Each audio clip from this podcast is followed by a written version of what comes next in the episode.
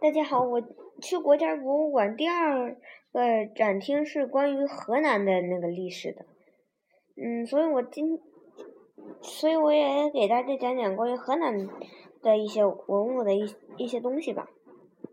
说到河南最早的文化，应该应该要说二里头遗址和仰仰韶文化。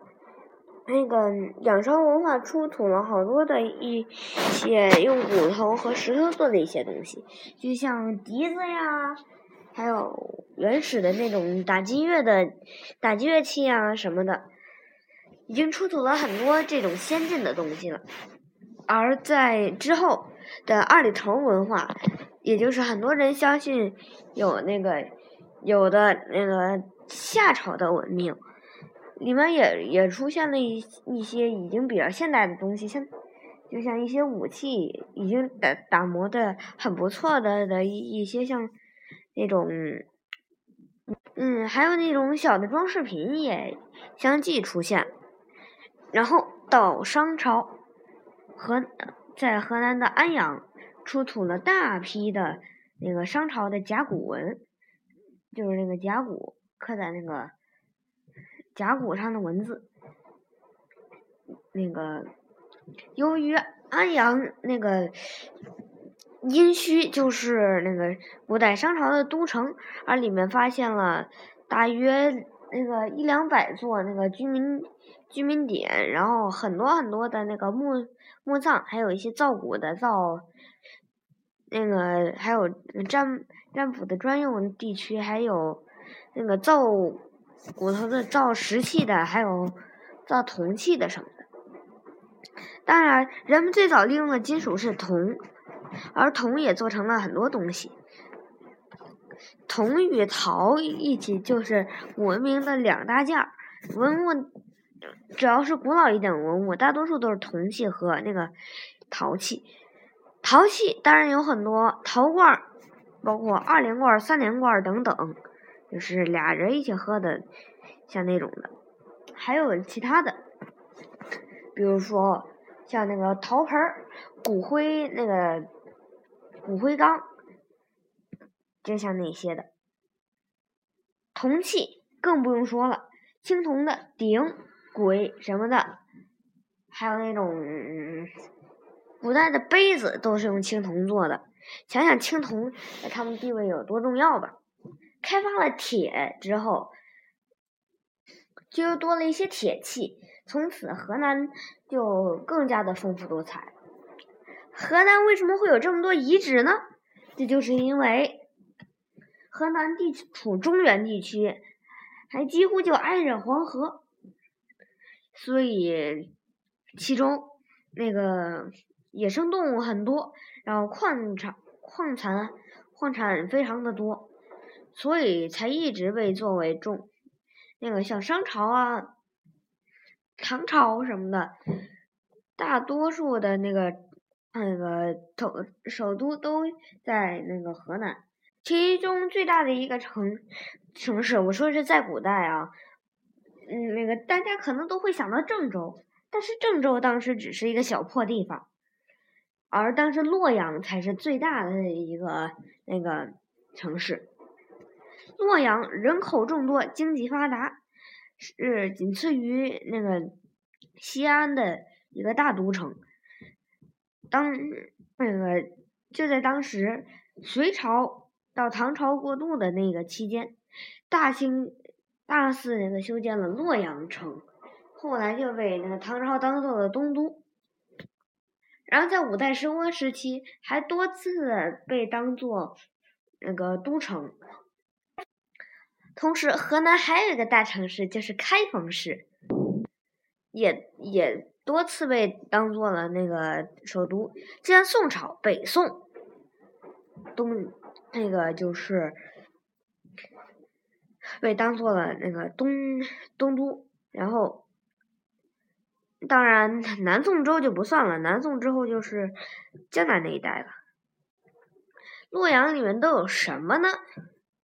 就像。唐朝有很多那个人，很多著名的人都住在那个洛阳城里面，就像白居易啊什么的。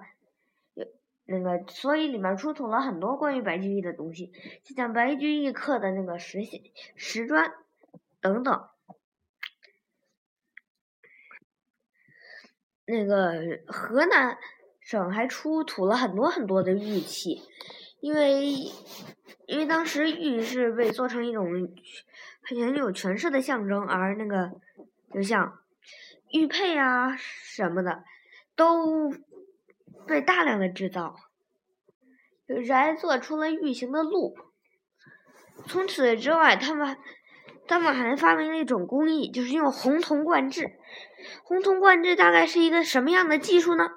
就是在那个那个青铜、那个还有陶器什么的，嗯，就是铜叶都还在模子里的时候，就把那个红铜烧制的片，就是那个。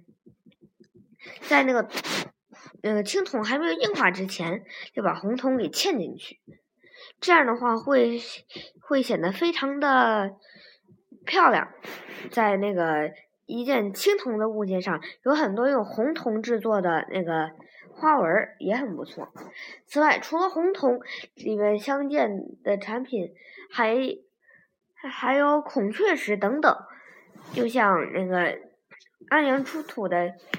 不是河南出土的一个神兽，当时就是当时全那个神兽的全身都是青铜的，里面还有更绿的部分。如果你仔细看的话，会发现那是孔雀石。嗯嗯，河南还出出土了许多碑，就像那个西西晋那个，还有三国时。三国时期，那个铸造的很多隶由隶书大篆和小篆同时铸铸铸有的碑，还有一些单一书体的，就像楷用楷书啊什么的单独做的那些碑，还有还有那河南出土的画像砖，当时他们他画的就是一个捞顶的一个过程，那个当时就是那个画像砖里也有一个故事，就是说。当时改朝换代，然后就是鼎不是一个朝代的权力的象征吗？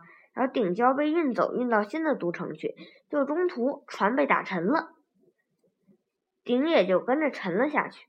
结果那个政府就让那个他们把鼎捞回来，就在捞鼎都快捞上去了，那个水中突然有一只龙出现，把绳子咬断了，鼎又重新沉了下去。然后这个。这也预示着人们就是不要太过于贪图权力。最后，我我也说说那个我这个这个展馆里面最喜欢的一些东西。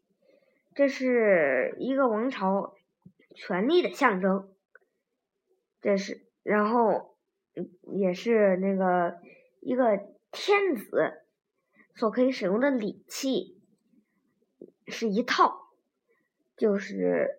九个鼎，那个天子的礼仪就是用九个鼎，然后八个簋，这也是天子的礼仪。然后九个那个叫立，还有两个那个两个那种罐子状的容器，那个我不太知道是什么。